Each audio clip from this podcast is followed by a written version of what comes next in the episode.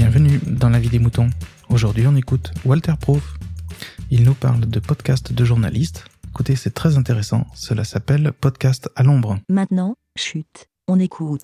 Salut les moutons. J'ai eu envie de vous causer après une euh, discussion qu'on a eue sur Twitter euh, euh, récemment, ce matin, je crois, à propos d'un article publié par le journal 20 minutes qui s'intitulait Le podcast indépendant vit-il dans l'ombre des projets d'anciens journalistes? C'est vrai que beaucoup des podcasts de cette nouvelle vague qui apparaissent en ce moment depuis un an ou deux sont des podcasts euh, euh, produits par des d'anciens journalistes ou des toujours journalistes mais qui ont quitté leur métier de journaliste pour euh, se lancer dans le podcast. On peut citer Pascal Clark par exemple avec Boxon, Lorraine Bastide avec La Poudre ou encore ou encore Charlotte Pudlowski et Mélissa Bounois pour toutes les productions de Louis Média. Donc ce sont des nouveaux podcasts qui sortent et qui sont produits par des journalistes. Les podcasteurs indépendants seraient-ils dans l'ombre de ces journalistes? Alors euh, dans le temps, la première vague de podcasts, hein, fin des années 2000, euh, euh, c'était les radios qui faisaient de l'ombre aux podcasts indépendants. Maintenant c'est les journalistes. Bon, admettons. c'est bien ou c'est pas bien? Alors, il y a cet argument qui dit que plus on parle de podcasts, hein, même si c'est toujours des mêmes, euh, euh, ceux qui sont médiatisés, plus il y aura de retombées pour les autres. Hein. À force d'entendre parler de podcasts, ben, les gens vont se mettre à en chercher et en trouver des qui sont euh, sont pas dans les dans la ligne. Mais est-ce que c'est si sûr hein? Alors justement, on en parlait sur Twitter ce matin avec Karine Grincheux, il y avait Azertov aussi, Dr Zayus, quelques autres. Et Karine a dit un truc qui m'a semblé intéressant. Karine disait tous ces nouveaux podcasts, je les écoute aussi, j'en aime vraiment bien certains, mais c'est pas la même démarche.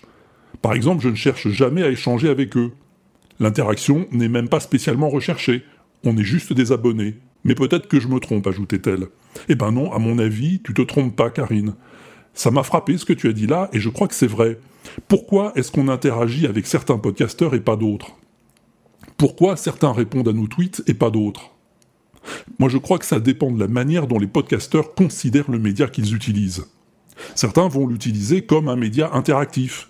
Alors, il y en a même des récents, hein, Dimitri du Mégaphone, euh, l'équipe de Pardon Maman, euh, les, deux lurons de Pim Pam Poum, euh, Fanny de Passion médiéviste, plein d'autres, tous les gens de Podcastéo en général. Des podcasteurs dont on parle, hein, dont on parle dans les médias, ce qui ne les empêche pas de rester accessibles. Et puis il y a d'autres qui vont utiliser le média à l'ancienne, verticalement, c'est-à-dire qu'ils utilisent les réseaux sociaux pour faire connaître leur production, pour recruter des auditeurs, et pas pour interagir. Ou, interagir, mais toujours dans le même sens. Et ce sont souvent des journalistes, parce que c'est ce qu'on leur a appris, et c'est ce qui s'appelle la communication verticale, toujours dans le même sens, du producteur vers les auditeurs, mais jamais dans l'autre sens. Ça ne remonte jamais des auditeurs vers le producteur. Ça ne remontait pas avant les, les réseaux sociaux, avant le développement d'Internet, et maintenant ça remonte, mais ils n'ont pas compris que ça remonte. Quand tu parles d'eux sur Twitter, ils vont peut-être euh, liker ou retweeter, mais rarement répondre. Alors tu me diras, quand on a des milliers, voire des centaines de milliers de followers, parfois plus, c'est sans doute difficile de parler avec tout le monde. Bah oui, mais parmi ces milliers, ces centaines de milliers de followers, il y en a combien qui parlent avec ceux qui suivent? Beaucoup, beaucoup moins. Beaucoup de followers se contentent de lire les tweets des gens qui suivent. Faut le savoir, ça. Communication verticale, là aussi, de haut en bas.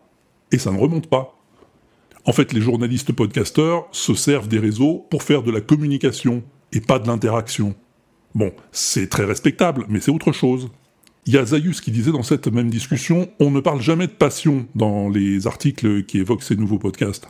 Effectivement, docteur, on n'en parle pas, mais elle est là quand même. Ces gens-là sont sans doute aussi des passionnés. Eh, S'ils ont laissé tomber le, média pour lequel ils travaillaient pour se lancer dans l'aventure du podcast, ben, c'est parce qu'ils sont passionnés par l'exercice, forcément. Et ils font des trucs souvent très très bien. J'écoute, moi aussi, et j'adore beaucoup de ces podcasts. Euh, Qu'est-ce qu'on peut citer? Entre, par exemple, l'histoire de la petite Justine qui raconte un peu sa, vie quotidienne à Charlotte Pudlowski. Beaucoup d'autres émissions de Louis Média, d'ailleurs, sont parfaites à ce niveau-là. Il y a Magma, qui est euh, une page d'histoire racontée par des gens qui l'ont vécu. C'est très très intéressant, les interviews sont très bien faites et très intéressantes. Euh, j'aime bien aussi Sois gentil, dis merci, fais un bisou. Un podcast qui trace des, portraits de femmes tout à fait intéressants. Non, la vraie différence entre les podcasts amateurs et cette nouvelle vague d'indépendants, c'est l'ambition. Et oui, et c'est pas forcément négatif. Ils font ça avec l'intention de percer, de se faire connaître, ils y mettent les moyens. Alors pour ça, ils se regroupent en réseau, ils font des Patreons, des Tipeee, ils enregistrent sur du matos pro, dans des studios pro. Visiblement, ils veulent en vivre. Et c'est respectable. Mais c'est la différence avec les couillons comme moi, hein, qui font ça juste pour le plaisir, pour s'amuser, ce qui n'empêche pas de, vouloir le faire le mieux possible, mais c'est pour s'amuser. Et que s'il y a d'autres personnes qui trouvent ça bien et qui le disent sur les réseaux sociaux, eh ben on leur y dit merci. Plus en a qui disent qu'ils trouvent ça bien, plus on leur y dit merci. Et puis c'est tout. Alors, je leur souhaite toute la réussite possible, hein, et je vais te dire, dans le monde du podcast, il y a de la place pour tout le monde.